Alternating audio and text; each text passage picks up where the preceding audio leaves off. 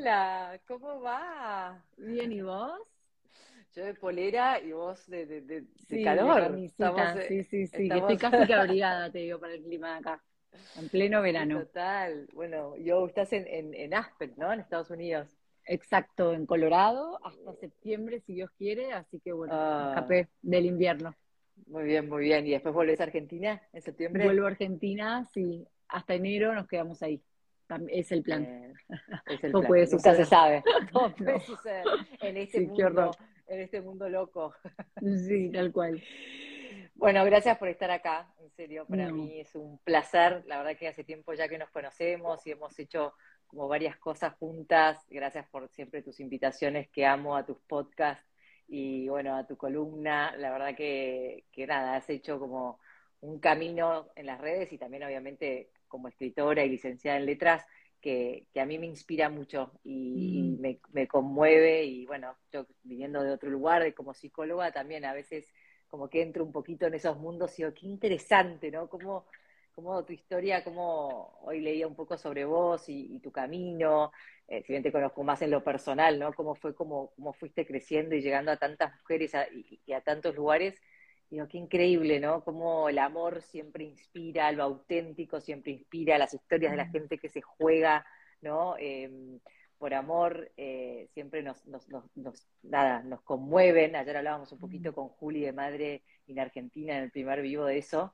Y bueno, hoy quiero que hablemos de esto, de que, que- qué nos pasa a las mujeres hoy, ¿no? Un poco, y obviamente en tu experiencia con, con esto de ser auténticas, ¿no? En la vida. ¿A vos qué te pasa un poco con eso? Bueno, antes que nada, gracias yo a vos por la invitación y un placer, eh, así como vos das tanto para mi comunidad, yo feliz de estar hoy aportando lo que se pueda sobre este tema tan amplio y tan universal y tan necesario y tantos adjetivos se me ocurren, porque es casi que paradójico estar hablando de la autenticidad de esta forma. Eh, o sea, Sí, en Instagram, cual. quiero decir que es como quizás la red total. menos auténtica, o sea, creo que ya todos sabemos que Instagram es un mundo maravilloso que nos da un montón, pero que también puede ser un poco peligroso y que en las redes a Mm. veces está como esta doble cara de mostrar el lado que uno quiere mostrar y como recortar la realidad, editarla de algún modo. Así que me resulta paradójico, pero enhorabuena traer un poco de, Sí, por de autenticidad a la mesa, ¿no? Em, sí.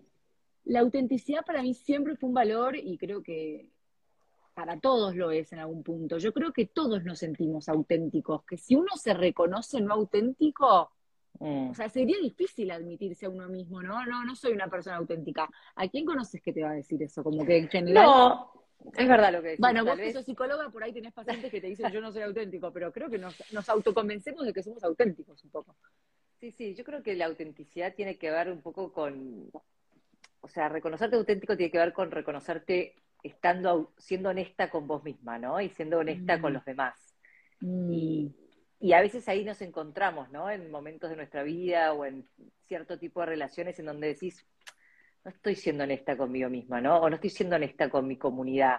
Estoy pensando hoy, ¿no? Ya que trajiste esto de las redes, o con, o con esta amiga, vamos a hablar como por Sí. los ámbitos de la vida, ¿no? Sí, sí. Eh, o tal vez no estoy siendo coherente, ¿no? Entre lo que realmente Mm. soy, con mis valores, hablaste de que la autenticidad para vos es un valor. Entonces, como no estoy siendo coherente entre mis verdaderos valores y lo que estoy haciendo, ¿no? Ahí creo que... ahí Dijiste algo que me de ruido, ¿no? despertó, me parece que hay- es verdad que hay que, que por ahí uno piensa en la autenticidad y la piensa en general siempre para con un otro, mientras que la Mm. autenticidad con uno mismo es todo un tema también y dijiste algo que me despertó esto que te voy a decir, que es que es verdad que hay muchos momentos de la vida donde uno se ve obligado a decir, che, no estoy siendo auténtica en mi relación de, de pareja, en mi vocación, o sea, ¿cuántos de nosotros hemos cambiado una carrera hemos tenido que pegar un volantazo desde lo profesional, hemos tenido que salirnos de relaciones que parecían muy duraderas y que iban a largo plazo y de pronto tuvimos que dar un volantazo ahí también. Entonces es verdad que sobre todo con lo que dijiste, la, la autenticidad con uno, qué importante para vivir una vida plena y qué, qué mal estamos, como que estamos fuera del eje cuando no estamos auténticos. Exacto. Estamos- y se Total. nota, ¿no? Yo creo que los de Se nuestro nota. alrededor lo sienten, aunque no te puedan decir, che, tu error es que estás estudiando Derecho en vez de Letras. Cuando no estás eh, viviendo a- desde la autenticidad, hay algo que hace ruido. Total, a ver, se nota lo que cuando no y cómo se nota también cuando sí, ¿no? Cuando ves a Sí. alguien brillar en su esencia, ¿no? Como en su autenticidad. Yo creo que es tan potente, es tan poderoso cuando decís, acá sí, ¿no? Acá me encuentro. Eh, tal vez esto te, traigo esto para, para que me cuentes un poco cómo fue tu camino como, como escritora, como licenciada en letras y, y cuándo por ahí, te pregunto esto, ¿no? ¿Cuándo tuviste esos mm. momentos en donde dijiste, esto es lo que quiero, esto es lo que, sí, esto es lo que soy? ¿no? Sí. Acá estoy diciendo a mí me encantó una nota, te lo traigo porque hoy leí esto sobre vos que decías, eh, que, que, tiene que ver exacto con lo que vamos a hablar, ¿no? No pretendo, no sé qué nota, qué revista te ha dicho una, nota que ah. decía, no pretendo ser algo que no soy. Dije, sí. acá, ¿no? Sí. Es como... Bueno, es que para ponerte un ejemplo muy banal, a mí me pasó que en otro momento de mi vida, en pos de agradar al ambiente donde estaba, me esforzaba en hacer un montón de cosas que no iban en consonancia con lo que yo soy pavadas. Estoy hablando del deporte, o sea, meterme en un viaje de esquí con gente que era súper pro y yo tipo sí, desde, desde, la, desde la sillita, mi hermana, o sea, me quiero ir a la mierda. Y entonces, después de esa experiencia y de todo lo que uno sufre cuando no está siendo auténtico, y, te, lo traigo a esta anécdota porque a eso iba el título de la nota, cuando yo empecé a ah. salir con el negro le dije, escuchame una cosa, yo no me gustan los caballos, nunca me vas a ver en una caballería no me gusta el olor, eh, no les tengo miedo, son muy grandes, tienen mucha más fuerza que yo, no los puedo controlar, no soy deportista, me encanta el deporte en otros, yo no tengo ese don, me gusta leer, no, me jodan. Y te juro que para mí esa autenticidad fue lo que garpó, porque él nunca me pidió algo que yo no era, ni yo tampoco me quise que, o sea, digo, no, ya a esta altura de mi vida, y de, nuevo, te estoy poniendo un ejemplo muy pavo como es. No, no, pero es absolutamente, ¿no? Pero aparte la autenticidad, o sea, yo creo que ah, como podríamos decir que la autenticidad garpa, ¿no? En ese momento, o sea, en una relación. Por más de que, por más de que, como siempre digo, ¿no? El mostrarse auténtico tiene que ver con una exposición emocional, tiene que ver con correr un riesgo, ¿no? Con, con, conectarse con la incertidumbre, porque vos al decir todo eso, estabas ahí al borde del abismo, ¿no? Como decías, y la puede tomar o no. A mí él me encanta, me gusta, estoy enamorada, pero esto puede funcionar o no. Pasa que aprendí que a la larga es la receta, porque como diría mi madre, mejor ponerse una vez colorada que 100 bordó. O al revés, una vez, mejor ponerse una vez bordó que 100 colorada. Nunca me acuerdo cómo es, pero el punto yo tengo, una parecida que es mejor ponerme colorada ahora y no verde después. bueno, o sea, te la digo de entrada, esta es la que va. Y si te va bien, y si no, chau chau, versus tener que estar fingiendo cada vez que sale el tema y todo el sufrimiento que eso trae, ¿no? No, aparte, Pero, bueno, vos sabés, yo soy terapeuta de pareja, ¿no? Y vos que escribís tanto sobre historias de amor y parejas y me encanta tu comunidad de mujeres, hasta creo que tenés una app, ¿no? También para solteros. O sea, esa, esa, función la puse en pausa, pero tengo la... Eh, no, pero, pero maravilloso. Digo, y una vez escribí algún posteo yo sobre esto, o sea, cuántas veces también nos perdemos, ¿no? En la mm. identidad del otro y en lo que al otro le gusta hacer. Y acá, yo primero en persona, en este posteo, yo escribí como esto de que cuando era joven, me pasaba, joven, bueno, seguimos siendo joven, cuando era muy chica, eh, me pasaba, no sé si a vos te pasaba, como que tenía un novio, no sé, rockero, músico, y me perdía en ese mundo, ¿no? Me tenía un novio polista y tenista, mira, sí, sí. ¿no? Y me perdía en ese mundo. O, no sé, bueno, como que hasta que uno encuentra su propia madurez y encuentra quién es verdaderamente, ¿no? Es como que te perdés mucho en el mundo del otro. Y creo que por ahí a las mujeres también nos pasa eso, ¿no? Como los grupos de, amigos del hombre, no sé qué nos pasa ahí, que nos perdemos. Sí, como que uno se funde con el otro, que obviamente tampoco está mal, qué sé yo, si el grupo de tu marido es buenísimo, es sano y te encanta, enhorabuena, adoptarlo como propio. Es verdad que el problema es cuando empezás a montar un personaje y la película de ¿Te acordás la película de Julia Roberts, eh, la de la novia fugitiva? Sí. Empieza que ella te muestra que según el novio de turno, o sea, cuando estaba con el cowboy, la veías tipo con las botas y con los ¿A todas no nos pasó un poco eso? Y un poco creo que sí, en algún punto. Y, y de nuevo, creo que con la edad uno va empezando y porque también a ver, no es solo por no ser auténtica, es también la propia búsqueda. Cuando yo me subí a la sillita para esquiar, bueno, todavía no sabía si me gustaba esquiar o no. Será, era parte de la edad de decir, tengo 20 y estoy, y tal vez me hubiera copado. Está perfecto haber probado. De nuevo volvemos al ejemplo banal, pero me parece que es bastante representativo. Y después con la edad uno va aprendiendo con qué trance y qué no. Y sobre todo también ya yendo un poco más a lo profundo, como ciertas cosas que si yo hasta acá llegué y este es mi límite. Obvio. Y, sí. y estos son mis valores, y esto es lo que quiero, y esto, ¿no? Y, y, esto, esto, elijo las batallas, ¿no? Esta batalla la elijo o sea, la, dejo pelear y otras las dejo pasar porque no son mi prioridad, ¿no? Eh, pero bueno, es un poco así. Yo creo que, bueno, estamos hablando un poco de la autenticidad en, en, la pareja, ¿no? Arrancamos ahí un poquito por, por la pareja mm. y, y, también qué te pasa como, como madre. Sé que por ahí es un mundo en que no abrís mucho en tu vida, eh, pero ¿Qué te pasa cuando, cuando te encontrás en ese lugar de mamá? Eh, es más, recién se me venía a la mente esto, ¿no? A veces nos encontramos repitiendo patrones de, una madre, de tu madre o de tu padre, ¿no? Mm. cómo te fuiste encontrando cada vez más auténtica? ¿O qué recursos, qué herramientas crees que te sirvieron para, para ser vos la mejor madre que puedas ser para, para Facu y Lorenzo? Compartimos compartimos un Lorenzo. Un Lorenzo, qué lindo nombre. No, la verdad que nunca me lo había planteado, Delphi, qué buena pregunta. A mí me pasa que la maternidad no es algo con lo que yo soñé toda mi vida. Nunca fui una mina que de chiquita jugaba a tener seis hijos. Yo jugaba a ser actriz, jugaba a ser escritora, no jugaba a ser mamá. Entonces, no fue mm. que tenía ya un guion de cómo iba a ser.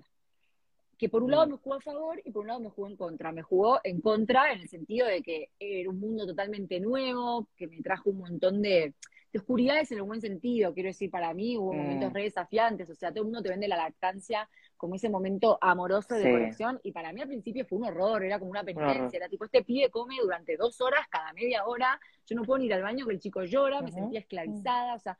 Sí, era lugar de mucha, y de mucha vulnerabilidad oyendo esto, ¿no? Como te sentías muy vulnerable porque era lo que no conocías, ¿no? Como Obvio, y la gente yo no creo que la gente mienta, porque no, aparte cada uno después se olvida, yo incluso me, olvidé lo que era sí, dormir. Nos olvidamos. Como, como, que el, cuerpo es sabio y va olvidando, pero es verdad que me topé con todo un mundo nuevo que, que, y digo que me jugó a favor porque en el fondo, con mucha humildad, de entrada tuve que pedir ayuda. O sea, yo siempre supe que el rol de madre entraba como con mm. la cabeza baja diciendo, bueno, acá voy a necesitar ayuda, o sea, de entrada me organicé en mi casa para tener manos que me ayudaran, ningún problema en llamar a una amiga o a mi vieja o mandar al chat de mami de mis amigas del colegio, tipo, che, chicas, ¿cómo carajo?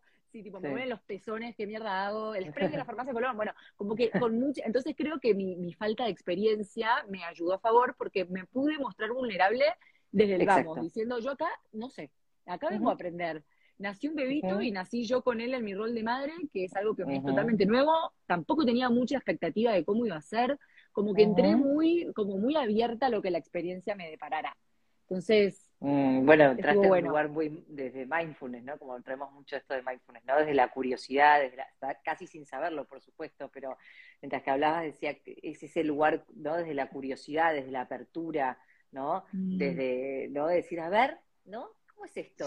¿No? Vamos, vamos un poco a, jugar a esto, ¿no? O sea, en el sentido de, no con, con, tanta preocupación, con tanto libro, con tanto manual, sino a ver, ¿no? Abierta la experiencia de lo que podía ir pasando y sobre todo esto de pedir ayuda, ¿no? Que me parece que es algo eh, clave, clave, ¿no? Hasta el día de hoy me pasa que tengo un desafío con uno de mis chicos de crianza y me saco un turno con la psicóloga infantil y pido ayuda, digo, a ver, esto me supera, aparte está la vida de este pibe en juego, quiero hacer las cosas medianamente bien, vamos a ver si alguien me puede tirar un centro, porque hay una de mis amigas aportó aguante en las mamuchas, que es este grupo que, tenemos, que se llama. Mamucha Hot, el nombre se joda, pero de verdad que a mí me pasó que éramos siete, que en el año 2017 mm. cuando nació Facu éramos siete embarazadas a la vez, muchas de ellas primerizas, muchas no y se generó como una dinámica muy copada con ese grupo, donde de hecho teníamos mm. otro grupo con las del colegio, donde se hablaban de otros temas, pero acá era donde compartíamos todas muy a calzón quitado todas las vulnerabilidades que la maternidad acarreaba.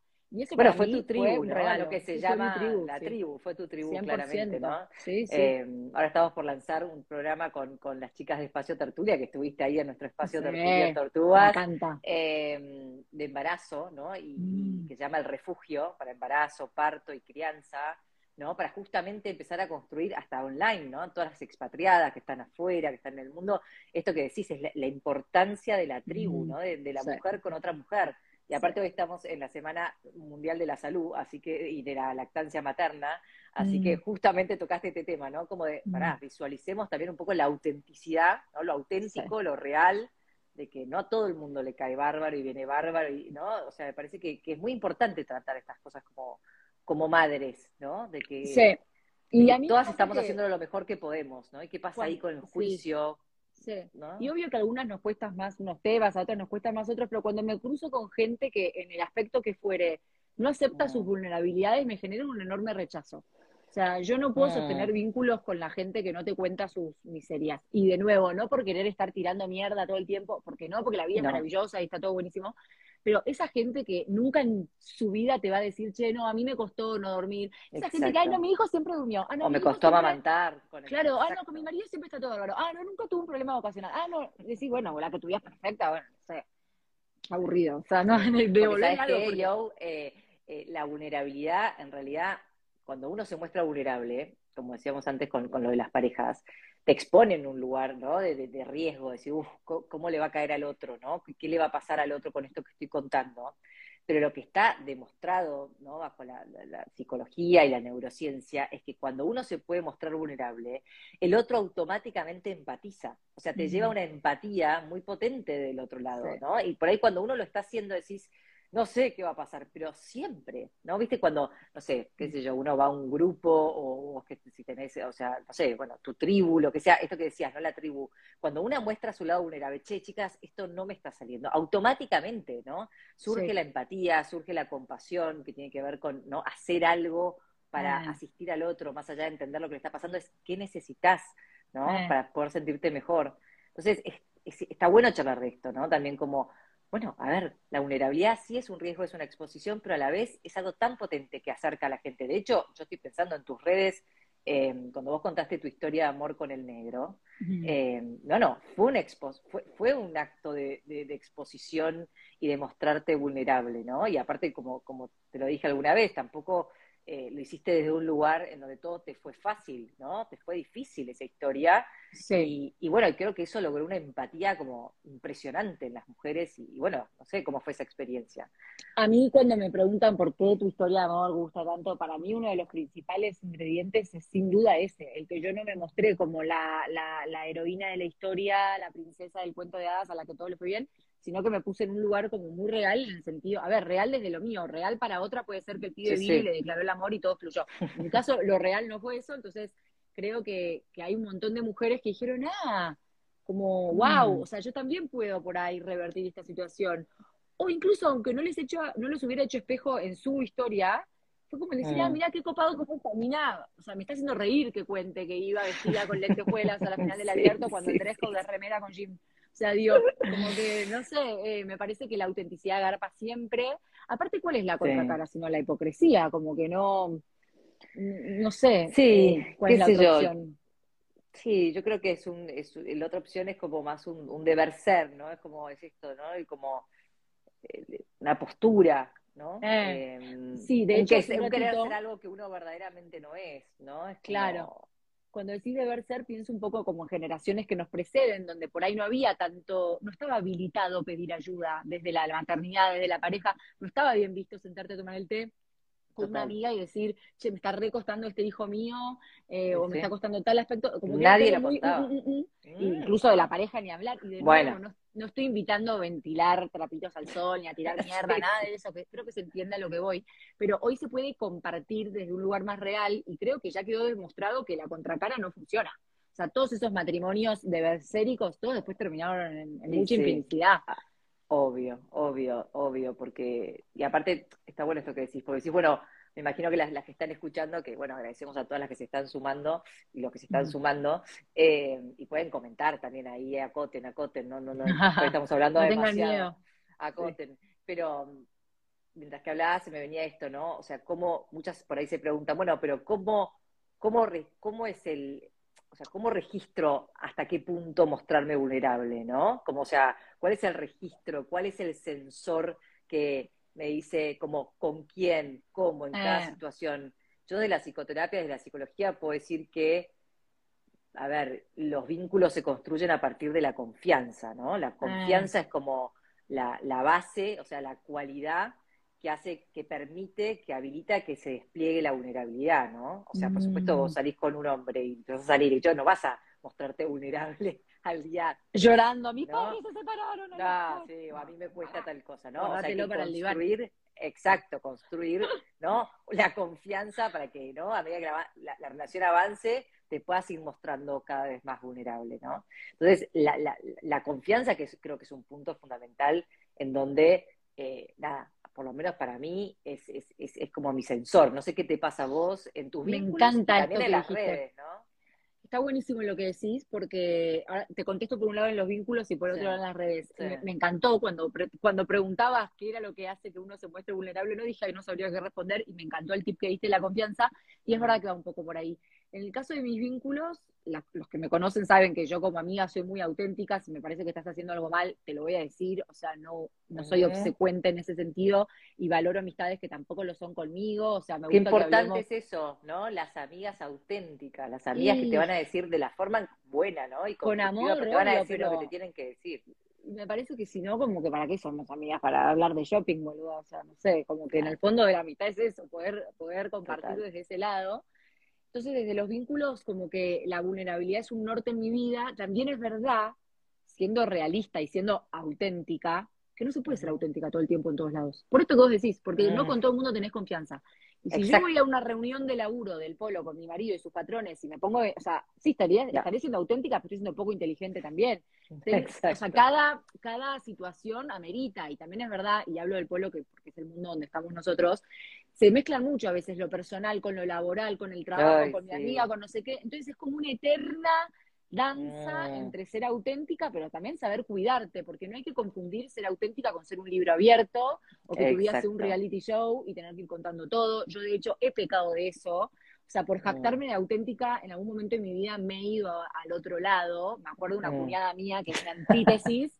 Un día me dijo, yo, tipo, cuídate un poco, o sea, estás contando como y a mí me chocó porque dije, la verdad, prefiero pecar de auténtica que de cínica y no estar abriéndome con la gente, pero con el tiempo entendí un poco a lo que ella iba. Claro, no tenía que ver con lo cínico, claro, sí, con, también con tu protección, con cuidarte, ¿no? Sí, igual justo en el momento en el que ella me lo marcó, me parece que ella estaba siendo muy desconfiada, porque yo estaba contando algo no tan íntimo a alguien con quien tenía confianza, que era una de mis sobrinas. Entonces, en el fondo como que dije tipo, bueno, no al lugar en este ejemplo, en este caso, pero sí en otros, y como que a veces ahora me lo, me lo pregunto, ¿viste? Como que me gustó la invitación mm. a preguntarme, ¿cabe ser auténtico? ¿Hasta dónde? ¿Hasta dónde? Porque de nuevo, y lo hablaba una vez con mi psicóloga por uno de estos temas, y me decía, mirá, todos tenemos un grado de hipocresía, que por ahí la, mm. la palabra hipocresía es muy fea y tiene mala prensa, pero yo entiendo lo que ella me quiso decir.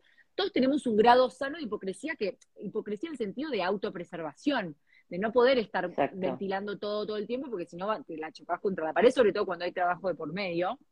Como que hay que ir, como vos decís, sabiendo en qué construyendo ese vínculo, ¿no? De confianza. Es como un día a día, o sea, es un, ¿no?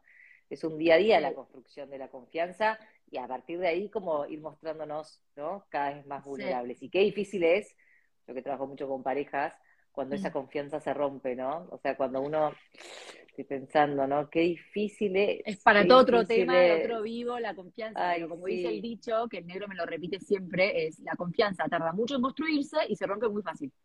Entonces, no hay que. Lo tenemos que invitar para el próximo. Ah, el, negro, olvídate que negro, es una caja de la orden. Que se acuerde. No, no, se mata antes. Que venga se mata pero todo el tiempo me lo dice. como que... mirá el negro poeta. Sí, pero me lo marca, me dice, ojo, porque tardás años en construirla, pero después que la perdés, la perdés así, tipo, no importa todos los años que habías invertido. Eh, y, seguro que todas Por eso hay que cuidarla tanto, ¿no? También por eso hay que cuidarla tanto. Hay que preservar algo, es tan valioso, ¿no? Que alguien te deposite su confianza. Yo, por ejemplo, bueno, de hablar a nivel profesional, o sea, que mis pacientes me depositen su confianza, te juro, yo, es como es tan preciado para mí, es tan preciado que, imagínate lo que es trabajar eh, de algo en donde las personas no cuentan sus, secretos más íntimos, sus lugares más oscuros, también sus logros, ¿no? Y sus satisfacciones, pero nada, la confianza es, es, es, es muy fuerte, ¿no? Eh, y si no hay vulnerabilidad en tus sesiones, no sé dónde las hay. O sea, claramente es como un espacio donde uno. Pero también es verdad sí, pero que aún así, aún así, en, digamos, en los espacios de terapia a veces nos cuesta, ¿eh? A mí, me, mm. pacientes me han dicho, tipo, la verdad que dejé ir a una psicóloga porque sentía que no podía ser yo, como que no le podía ah. contar un montón de cosas, ¿no? Hasta eso, ¿no? Hasta con un terapeuta a veces te pasa que que no puedes, o sea, entrar a un lugar, ¿no? De absoluta honestidad y confianza. Y es medio mutuo, porque lo dijimos medio al pasar, pero a mí me ha pasado también en ciertos vínculos sentir que yo estaba confiando mucho y abriéndome con la otra persona y que la otra persona no.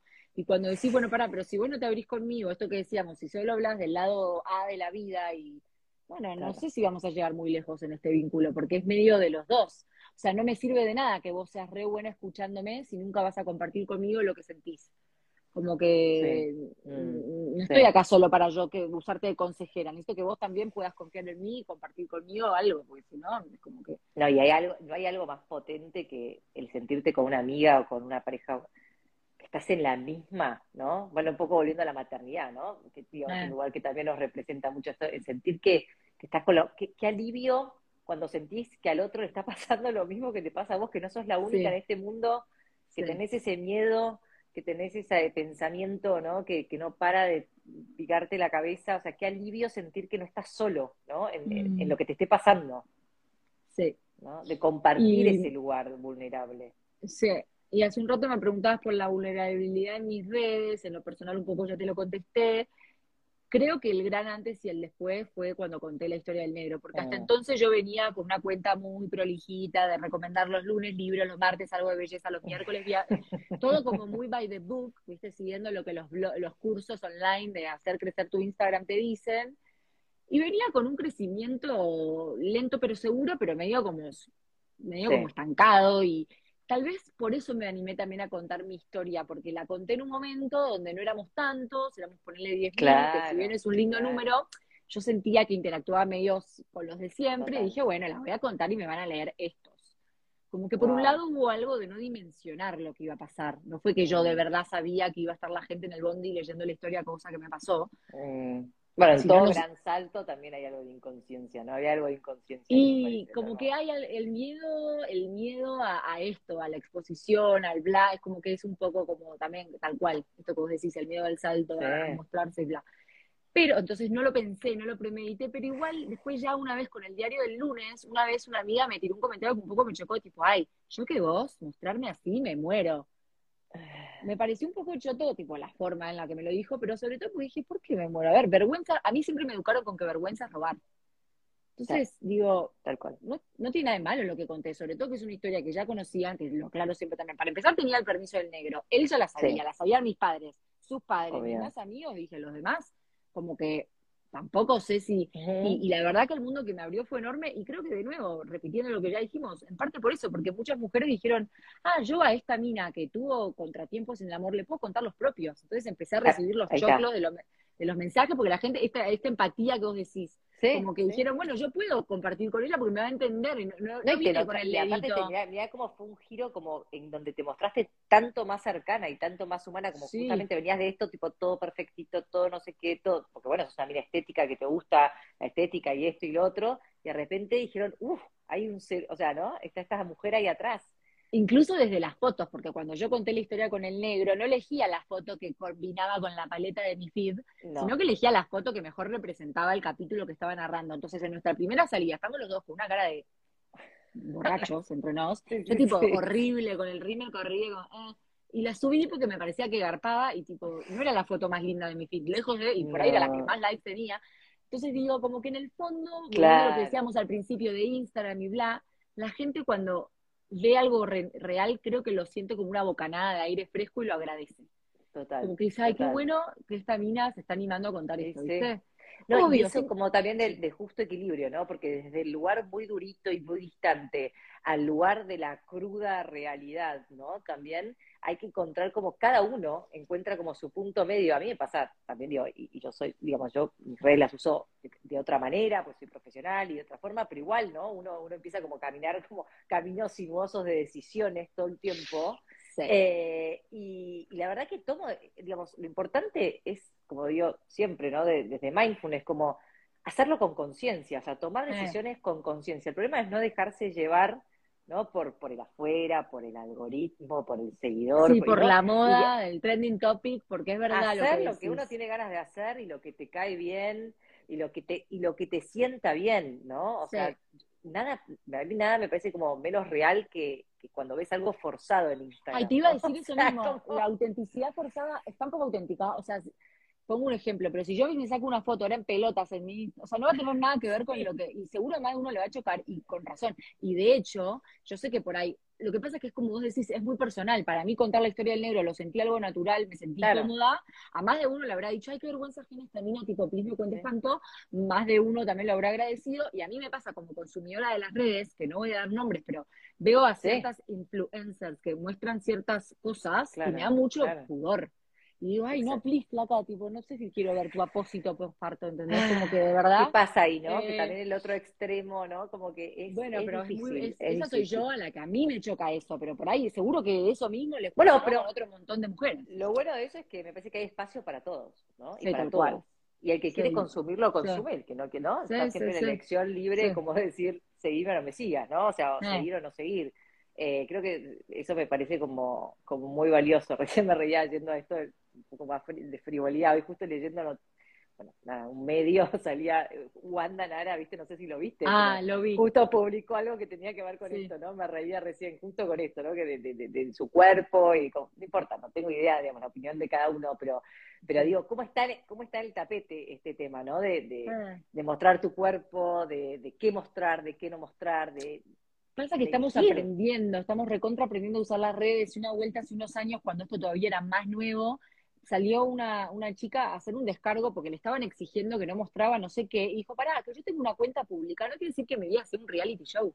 No quiere decir que me tenga que subir con ojeras en pijama y mal aliento diciendo buen día. O sea, si no tengo ganas, no. Claro. Eh, de hecho, de hecho, yo siempre aclaro que si bien muestro un montón, hay otro montón que no. Incluso cuando conté la historia del negro, otro montón de detalles, me los quedé para mí, como que en el fondo uno también va haciendo, va haciendo recortes, pero la, la, recién me imaginaba, mientras hablaba así, y me traté de imaginar cómo sería una vida donde yo no compartiera, y no digo en las redes ahora, sino ya mis vínculos, no me abriera, no confiara, y me imaginé una vida como profunda, me vino una imagen como de mucha tristeza, como de mucha soledad, como que no resuena conmigo ser desconfiada y, estar como protegiéndome todo el día, como volviendo a lo que hablaba con mi cuñada. A veces prefiero pegármela y confiar de más que, vivir, viste, ay, temiendo que todo el mundo me vaya, no sé, a chupar el alma. Es una vida de mucha soledad, ¿no? Sí, yo también a mí también se me viene como esa, esa emoción, ¿no? La, Porque bueno, por esto que decíamos justamente, ¿no? El no mostrarse vulnerable, la gente no empatiza, por lo cual, ¿no? Eh, está muy lejos, o sea, no se forjan no se forjan vínculos verdaderos, me parece. Y lo veo, lo veo en gente que vive una vida medio así, y sí, es verdad, nunca no le va a pasar como a mí, que habla de más, que mete la pata, que no tiene filtro, que se equivoca. con todo lo que eso trae, pero a la vez digo, ay, tampoco sé si quiero esa frialdad. Total. Y sabes que mientras que decías eso, también se me ocurrió otro, otro factor de, digamos, otro tema para charlar un poquito de la autenticidad, ¿no? Esto de también em, como reírnos y, como ser conscientes de nuestras mm. incoherencias también, ¿no? Mm. otro, creo que otro punto de ser auténtico tiene que ver con eso, ¿no? Como a mm. veces somos incoherentes, ¿no? Sí. Y, y, saber que podemos ser esto y también ser esto, ¿no? Eh, o que hoy estamos, somos así y mañana somos de otra manera, ¿no? Eh, y ser conscientes de eso, de qué nos pasa eh, yo creo que también tiene que ver con la autenticidad, ¿no? Y ni hablar el humor y el sentido del humor y poder reírnos de nosotros mismos, ¿no? O sea, creo que también ahí hay un... O sea, yo amo a la gente que tiene, ¿no? Esa habilidad em, y esa cualidad de poder reírse de sí mismo, ¿no? Ah, es como el humor tan, es todo. tan refrescante, ¿no? Es tan... Recontra. el humor es todo, es todo, es todo, es todo en la vida, 100% y tal cual, incluso cuando te mandan las mayores metidas de pata siempre está el humor para medio que salvaguardarnos. Pero esto que de la incoherencia es re importante. Ya habías usado la palabra coherencia al principio, que no la, profundizamos. Es verdad que la autenticidad y la coherencia van medio de la mano, pero a veces ser coherente implica admitir la incoherencia, justamente. Exacto, bueno, a eso quería. claro, como eh, tengo una amiga que hace mucho énfasis en eso y ella habla todo el tiempo de que integra. Tipo, yo integro. Mi desafío en la vida es integrar como que estoy buscando, no, pretendo como anular esta faceta mía que me encanta, simplemente la integro. Yo eh, tengo como un, tema medio esquizofrénico, que por ahí ahora lo tengo más trabajado, pero en algún Lo podemos charlar. te puedo pedir ahora ya que estamos, no. No, pero me, ha pasado como que tengo un lado muy eh, amante del estudio y lo académico y los libros y las letras y bla, y aprender y los idiomas, y tengo un lado re frívolo. Me copa la moda, me copa el shopping, me copa la, estética, eh, desde mi casa, los muebles buenos, las, casas, las cosas de calidad, las cremas, salir a comer rico. Y yo nunca lo viví como un conflicto. Para mí, parte de ser auténtica era decir, che, me copa de Shakespeare y me copa Sephora. O sea, amo las dos. Y justo tuve la suerte de tener profesoras en la universidad que también, o sea, la que era doctora en literatura argentina nos dio su mail, la primera clase, que era ameliamakeup, arroba gmail, porque la mina era maquilladora los fines de semana, que yo también estudiaba maquillaje, nadie le mande mail. Yo en ese entonces también, entonces digo, ay, qué placer. Y después tenía otra, que esto lo cuento siempre, y la mina era doctora en literatura española del siglo de oro, que es tipo Cervantes.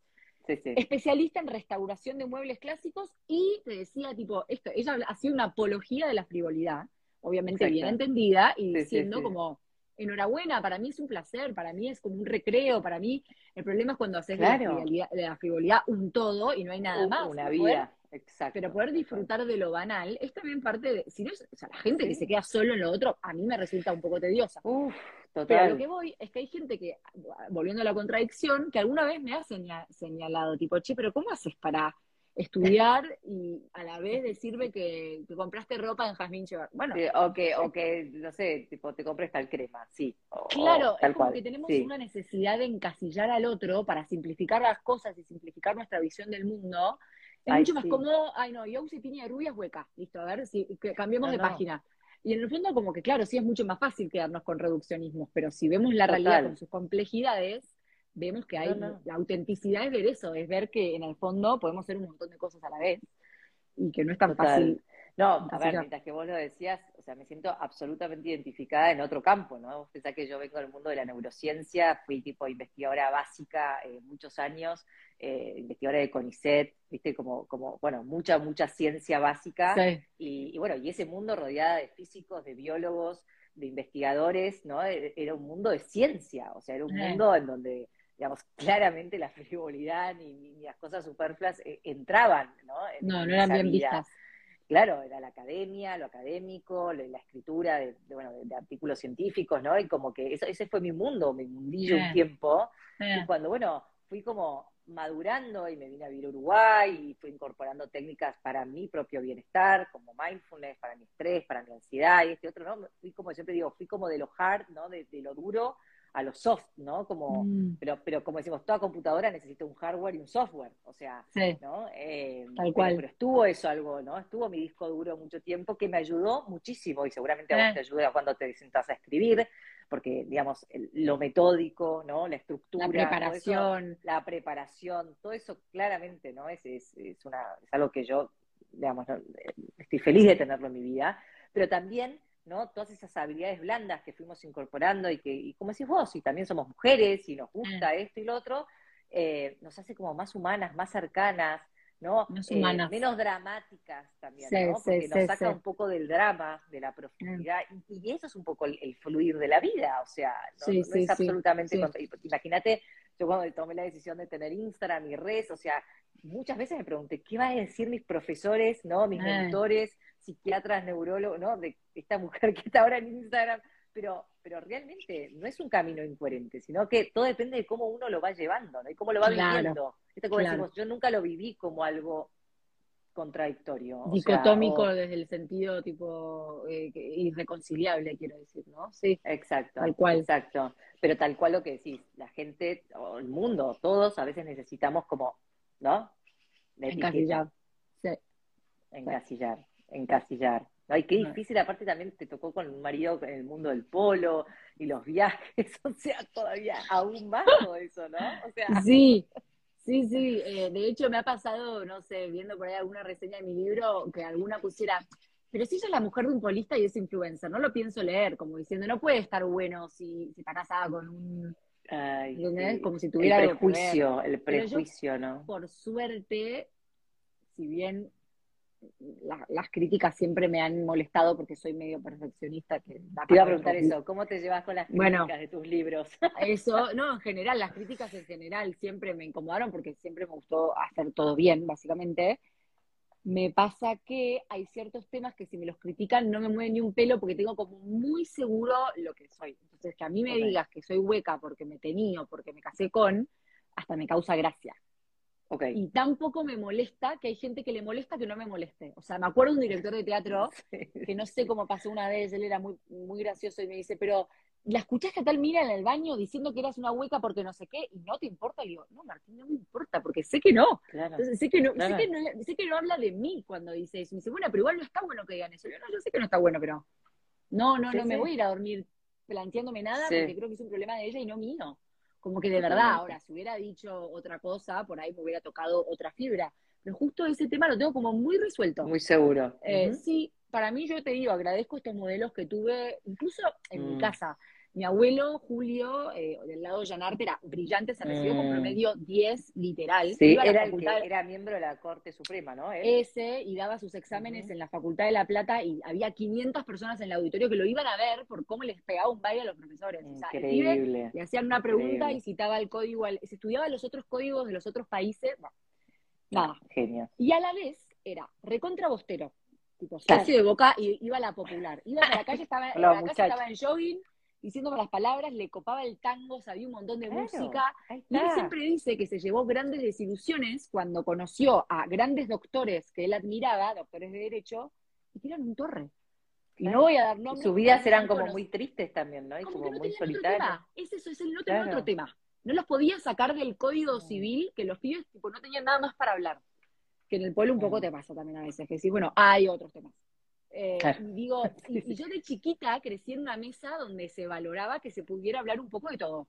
O sea, mi abuelo sí, leía era- el diario. De una familia de muchos abogados, ¿no? O sea, Sí. todos abogados, o sea, que también hay como un espíritu ahí. pero que sabe, pero papá veía a Tinelli, ¿entendés? Bueno, ahora ya no ve más Tinelli, pero en su momento cuando era divertido, y no era el, bueno, no, no, no No quiero importa, no. contaminar tu vivo con la de- no importa, pero digo como que, digo Tinelli por decir como que es, también se puede disfrutar un poco la cultura popular, como que en el fondo es una falsa dicotomía lo de la cultura popular o la cultura letrada, como que en el fondo, y por eso a mí también como lectora valoro mucho los escritores que saben jugar con esas líneas. Eh, hay uno que se llama Pedro Mairal, que a mí me copa, es lo más. Buenísimo. Y Pedro Ay, qué bueno tenía- recomendarlo.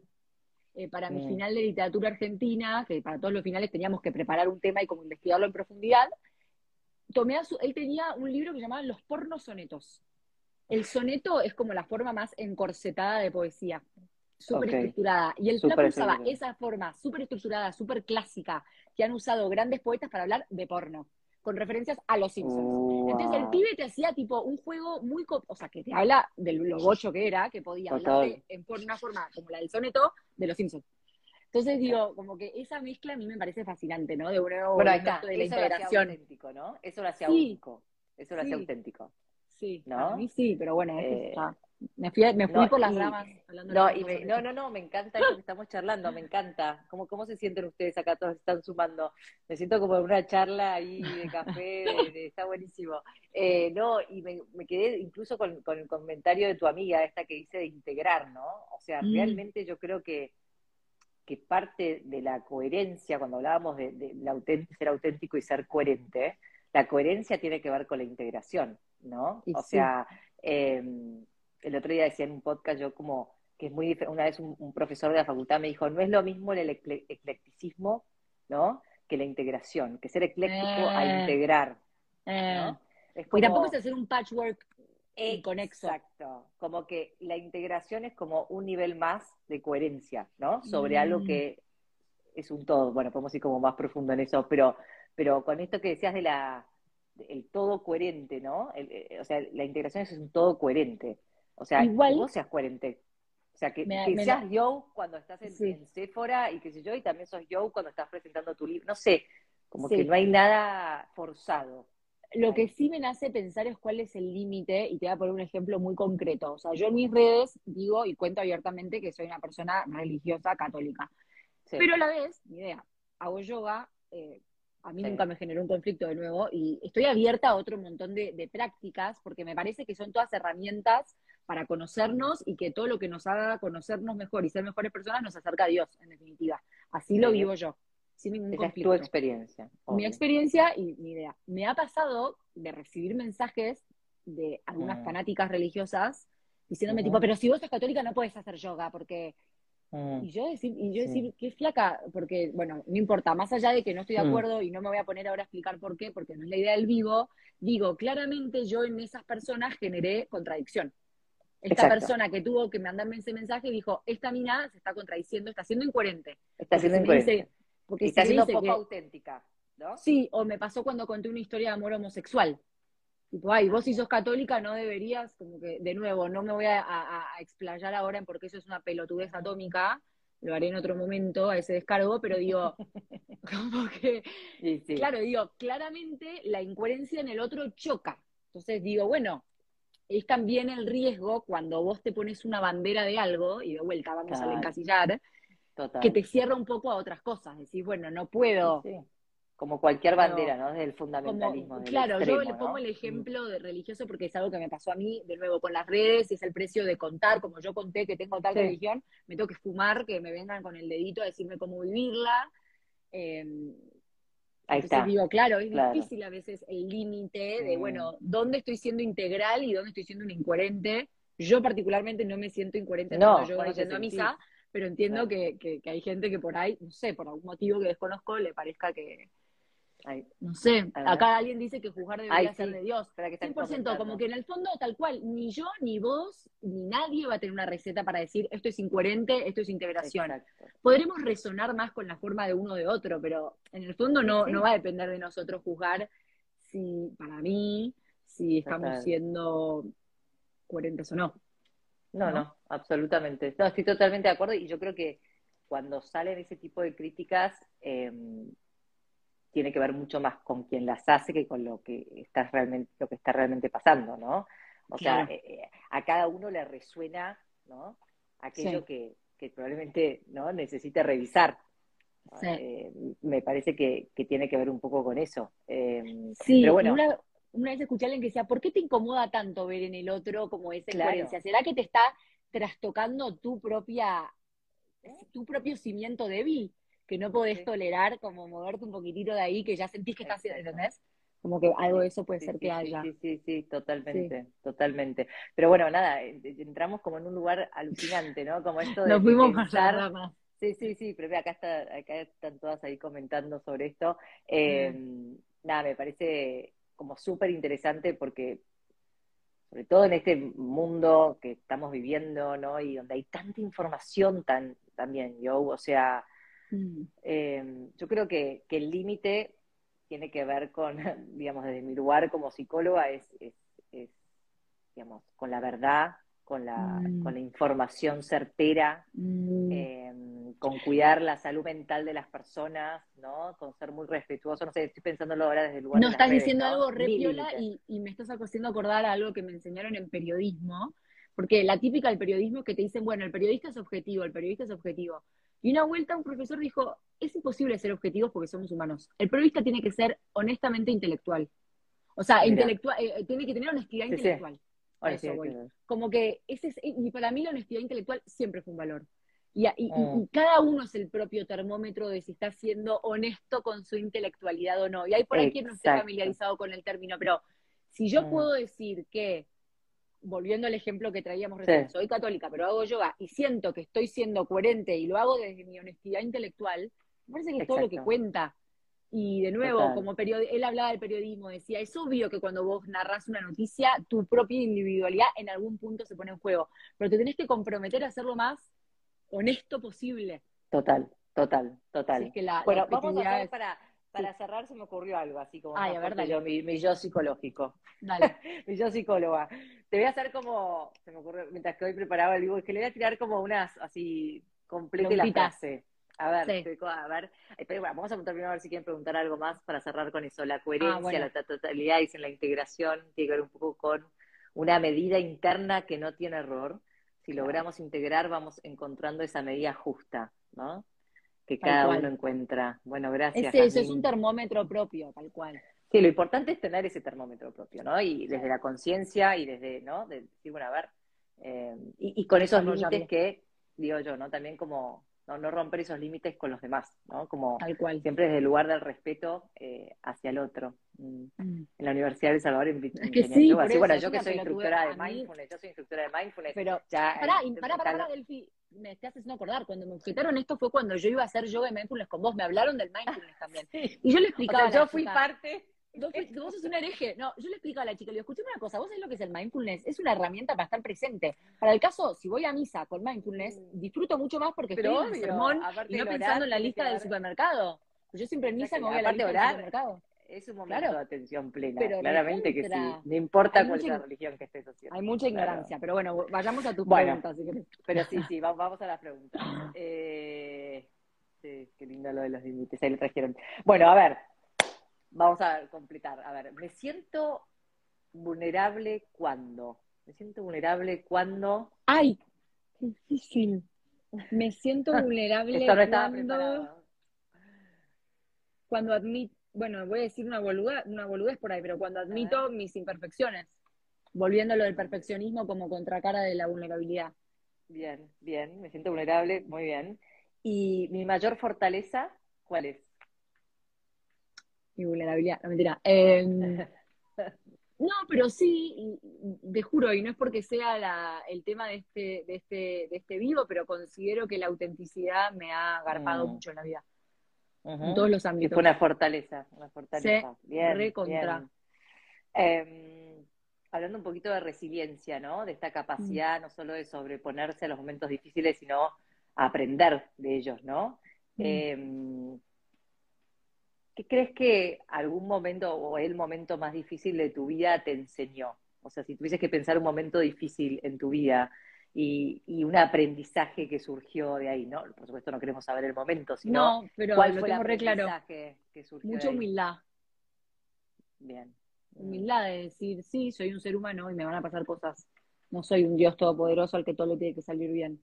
Como, y sentirme cómoda en ese lugar como abrazando, por eso te digo la imperfección, como abrazando el fracaso eh, de lo que haya sido en el momento, como, sí, mm. y con la humildad. hizo más humilde, sí. La humildad te llevó como, como un lugar de resiliencia, ¿no? Como te ayudó a sobreponer y, y, a aprender de eso que pasó. Sí, y a pedir ayuda, y a capitalizarlo, y a, y a como te digo, no castigarme, porque a mí, bueno, porque a mí, ¿no? A mí también, obvio, si soy una más. Mm. ¿Cómo te llevas con vos misma? O sea, con esto de la, de la autocompasión. ¿Cómo, cómo es tu diálogo interno? Soy re exigente, soy mi peor mm. jueza y soy re mm. contra exigente. Porque sos muy perfeccionista, ¿no? Entonces como que con vos misma te sentís como que a veces te tenés que parar, ¿no? En tu diálogo. Toda la vida lo fui. Y soy re amorosa con los demás, pero conmigo como a veces hago ese ejercicio, decir, para, ¿qué le aconsejarías a una amiga en este momento? Em, Tal cual. ¿Viste ese, ejercicio que les hacen a las anoréxicas eh, que mm. les muestran una foto de ellas donde no se ve la cara y le preguntan, ¿esta persona te parece que es flaca o no? Sí, es re flaca. Ah, y dicen, ah, pero era vos. Ah, bueno, como que, porque está esto de la distorsión a veces con la propia imagen, ¿no? Como que al otro lo ve de otra forma, pero cuando es con vos Y, no soy anoréxica. Es así, ¿qué le dirías a una amiga que te está contando esto, no? Y a, una amiga o que está pasando siempre es más empática y compasiva que si te lo tuvieses que decir a vos misma, ¿no? ¿Qué nos pasa de vuelta al lugar de la mujer, no? Sí, o sea, ¿qué nos pasa con ese lugar tan duro, no? ¿Cómo nos damos mm. tan duro? Mm, que a ver, como que tampoco, a ver, lo que pasa es que es un arma de doble filo, porque obvio que cuando sos perfeccionista en general ah, te va bien en lo que haces, entonces como que a veces es cómodo mm. quedarse en ese lugar. Es cómodo y hasta te diría adictivo, ¿no? A veces es, como esa zanahoria. porque es un mecanismo que funciona. Lo que pasa es que la pregunta que trabajo en terapia también es tipo, pero ¿cuál es el costo de tu salud mental? Que también es tangible a veces, a veces no, y a veces sí, y digo, está bueno plantearse que tiene un costo. No, y que está muy bien si es lo suficientemente bueno, como decimos, ¿no? En este curso donde ahora voy a lanzar, ¿no? Que está muy bien si estamos siendo suficientemente buenas madres, o suficientemente buenas mujeres, o suficientemente eh. buenas profesionales. Algo que eh. habla mucho Brené Brown, ¿no? Alguien que admiramos las dos. Eh, Brené habla mucho esto, ¿no? De, de, it's good enough, ¿no? Es, suficientemente bueno. Sí, sí. Y no por eso, porque para la mente perfeccionista eso, ah, no, eso es mediocre. No, no, no. Claro. Eso no es ser mediocre, ¿no? Para las perfeccionistas, yo soy una perfeccionista en recuperación ¿no? Eh, es así, es tipo, yo antes pensaba que lo suficientemente bueno era algo mediocre, y no, en absoluto. Yo veía que las personas eran 100 veces más felices en eh. ellos y sus vínculos cuando lo vivían así, ¿no? Con errores, con dificultades, con, imperfección, ¿no? encontrarme en esa, esa burbuja de cristal que la cual no podía salir porque no podía hacerlo si no era perfecto, ¿no? Mm. Em, Tal cual. es todo un camino. Bueno, y lo último, a ver, la gratitud, porque no hablamos mucho de esto hoy, pero a mí a veces la palabra gratitud me, queda un poco grande, me, suena como fuerte, pero me gusta usar la palabra de apreciación, ¿no? El apreciar, eh, que tiene que ver con, con, valorar las pequeñas cosas, ¿no? Yo creo que tiene que ver mucho con la autenticidad, con una vida, ¿no? Genuina, esto de de conectar con lo chiquito, con apreciar lo chiquito de todos los días y también con mindfulness, ¿no? De, ver en algo común, ordinario, ¿no? Eh, cotidiano, algo maravilloso. ¿qué, ¿qué, te conecta con la gratitud? ¿Con, con qué eso, no? ¿Qué, ¿Qué, es lo que te da valor a tu vida diaria? Me causa no se usaste la palabra apreciar porque con mis amigas tuvimos la suerte de viajar mucho entre amigas, entre los 20 y los 30, y hay una que es muy personaje, que estábamos en la ruta por ahí hace dos horas y hacía el ejercicio de que en la, de, o sea, de la nada te frenaba y te decía, aprecia. Entonces te mostraba como el paisaje, aprecia. Entonces era como, ay, casi que violento, pero ella te lo decía muy gracioso, pero era como violento, como el verbo en imperativo de apreciar, pero te, invitaba, tipo, es verdad, esto es re y yo lo adopté y lo uso en mi casa y con mi familia, entonces en momentos random del día, por ahí tiro un, aprecia, Tipo, estamos acá, apreciar, tenés que estar apreciando, como no pierdas como dimensión del lugar grosso donde estás o de lo que estamos viviendo, como que... No lo eh, me, no, me causó eso la palabra, me, tipo, me, me, está, me vi en ese auto zamarreada por ella obligándome a, apreciar.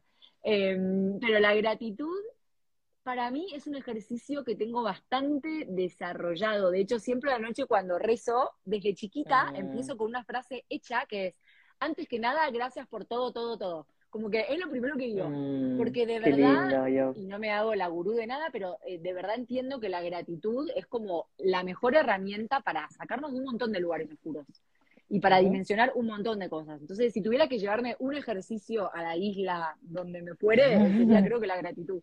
Y me considero agradecida a la vez, como soy tan exigente, conmigo y con los que me rodean y con mi vida, como que a veces la gratitud empalidece frente al perfeccionismo. Mm. Porque en vez de estar agradeciendo lo que es suficientemente bueno, siempre como que soy un poco claro. también, como que quiero más. Entonces, sí, falta, y, por ahí te pasa que ves más lo que falta que lo que hay, digamos, te perdés en esto que falta. Sí, como que, mm. que, que, está bien, está bueno ser ambicioso y de, nuevo me ha, me ha dado grandes satisfacciones, entonces me cuesta cambiarlo, pero me doy cuenta de que la línea es medio delgada. Mm. Eh, sí. Mm. Sí. Algo a trabajar. Bueno, nos llevamos en este vivo como esto, ¿no? De, de todas creo que resonamos eh, un poco, obviamente los que quieran comentar, preguntar, está, está abierto esto, ¿no? Pero, pero bueno, qué linda charla en donde pudimos como resonar y abrir un poquito eh, nuestra vida, nuestro corazón. Gracias, Joe, en serio, por, por traerlo y, por, por, habilitar, evidentemente, era un lugar de confianza para, que, para poder abrirnos un poquito más ¿no? hacia lo vulnerable. Eh, y, bueno, y espero que les haya resonado también todo esto. De, esto se trataba un poco las charlas más auténticas y, me siento muy agradecida en, poder también eh, compartir este tipo de contenido, ¿no? En donde hablemos más de este tipo de cosas que nos pasan a todas, que nos atraviesan y, que nos animemos, ¿no? A, explorar estos lugares, que a veces quedan en palabras como muy abstractas, yo a veces lo veo en las redes, hasta incluso yo cuando las comparto digo, ay, qué difícil, ¿no? ¿Cómo poder transmitirle a la gente que, esto no es un título, no es un titular, no es una palabra, sino que se puede realmente encarnar en su día a día, ¿no? Entonces, ahí surgió un poco lo de estas charlas, para que pueda ser más cercano Está buenísimo, Delphi. Siempre es un placer charlar con vos, como que sos re buena entrevistadora además. Yo en general las últimas veces te entrevistaba yo a vos, pero sos re buena entrevistadora. Ay, te tocó al eh, otro lado.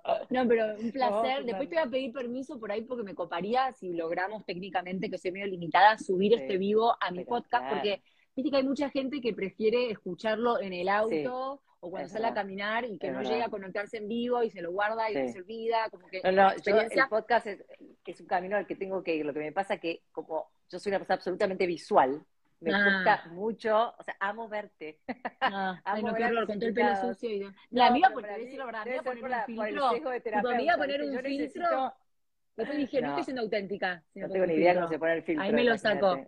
Me lo, no sé cuál, cómo se pone. Ahora. Ahí está, ahí me lo saco, porque digo, para, no puedo hablar de autenticidad con un filtro. No, no, no, no, no. Dije, es como mucho. Pero, pero no, me río porque yo te, sé que hay que ir hacia el podcast y sos una genia, amo participar de tus podcasts, pero la verdad es que me pasa que es ser mi como terapeuta que me gusta verlos, me gusta la ah. expresión, la cara. Igual también es, maravilloso cuando hacemos los o sea, el sonido, ¿no? Y la voz, y como uno entra como medio en tú ahí, que, me encanta. Pero bueno, verte es como, no, es una cosa así como que lo siento más cerca. ¿No querés terminar, por si hay alguien de, de, mi comunidad eh, que te está escuchando, eh, ¿no querés terminar contando el curso que estás haciendo, que vas a hacer? Bueno, este curso se llama El Camino hacia una vida auténtica, se gestó en, en pandemia, en inicios de pandemia, ahí en 2020, y la verdad es como, bueno, como hablábamos antes, es una integración de todos estos conceptos de los cuales yo como terapeuta, como soy psicóloga de adultos y de parejas, eh, sentía que eran conceptos y, temas que se hablaban mucho y se repetían mucho en mi terapia, ¿no? Con mis mm. pacientes, ¿no? Mm. Encontraba muchísimas mujeres ¿no? En este lugar de superwoman, de yo puedo con todo y que les costaba mucho conectarse con su lado vulnerable, mucho pedir ayuda, eh, mucho poder rendirse, ¿no? Como entregarse a lo que les estaba pasando y, y, ahí cuando lo lograban decía, wow, encontraron como su lugar, un lugar de fortaleza y de mm. coraje que estaba ahí, ¿no? Y aparecía cuando lograban conectarse con su vulnerabilidad. Entonces, son cuatro encuentros, uno hablamos de la vulnerabilidad, el segundo hablamos del perfeccionismo, que también es un patrón que veo muchísimo en terapia, ¿no? E, ese lugar perfeccionista que para mí es autodestructivo, es adictivo, ah. y, la autocompasión y el diálogo interno, el ser amable con nosotras mm. mismas como antídoto, ¿no? Frente, frente a ese mm. lugar tan exigente y de tanta perfección. Después, en el tercer encuentro hablamos de la resiliencia, ¿no? Este mm. concepto que también está tan, tan en boga, ¿no? De cómo, esto que te pregunté, ¿no? Por ahí un poco, cuáles fueron tus recursos, que cada una puede ir como descubriendo cuáles son sus recursos que, la, que los hace una mujer resiliente, porque cada una tiene sus propios recursos. Eh, y también la gratitud, ¿no? Eh, como, como un lugar chiquito, cotidiano, ¿no? De esto que decía tu amiga, apreciar, apreciar. Porque, y bueno, pero vos imagínate que si pudiéramos apreciar ¿no? Aquello que sí tenemos en nuestra vida. Si pudiéramos ser más amables todos los días con nosotras mismas, hablarnos mejor, ¿no? Querernos más, eh, no ser tan exigentes y, reconocer que tal vez no podemos y necesitamos pedir ayuda, que es un poco lo que decías con la maternidad, yo creo que algo va a empezar a suceder mucho mejor. Eh, por eso, por eso realmente ese fue el corazón del curso y, y, lo doy con muchísimo, muchísimo amor. Así que bueno, las que se quieran sumar, por supuesto, bienvenidas. Es un curso online. Desde mi página web lo pueden comprar y bueno, después acceder y qué sé yo. Así que Buenísimo, mm, nada, y si no, obviamente seguir dando contenido gratuito que, que, también es maravilloso para que, para que todo esto pueda llegar cada vez a más mujeres, a más Sí, sí, sí. ¿Y mañana tenés otro vivo? Mañana, el jueves, tengo con Alejandro Schumann, que es un ah. lujo, o sea, es un psicólogo maravilloso, especialista en, vínculos, así que nada, no se lo pierdan, yo también te Voy a estar ahí, voy a estar ahí y, tomando nota. Y el último es con Mili, con, con Mili Zabaleta de ah, Mulanas, que también la conocemos poco, justo tiene que ver con el mundo del polo, en donde vamos a hablar de mujeres auténticas en la historia, ¿no? Porque ella ah. habla mucho sobre, sobre las mujeres de la historia latinoamericana y así como hoy hablamos más con voz de las mujeres actuales, vamos a hablar con Joe, con, con Mili, un poquito esto de, las mujeres en la historia, ¿no? que nos inspiran. Esta, ya se me ocurren un par que te va a traer a colación porque hice un par de cursos con ella y sí, sí divertido, muy bueno. Mili es un, es un libro abierto, está buenísimo. Bueno, del bueno, gracias. gracias. un beso enorme a todos por, y gracias en serio por, tu generosidad, tu tiempo y bueno, te veo pronto cuando vengas por acá. si Dios quiere, a la vuelta. Chau, chau. Dale. Nos vemos. Besos. Chau, chau.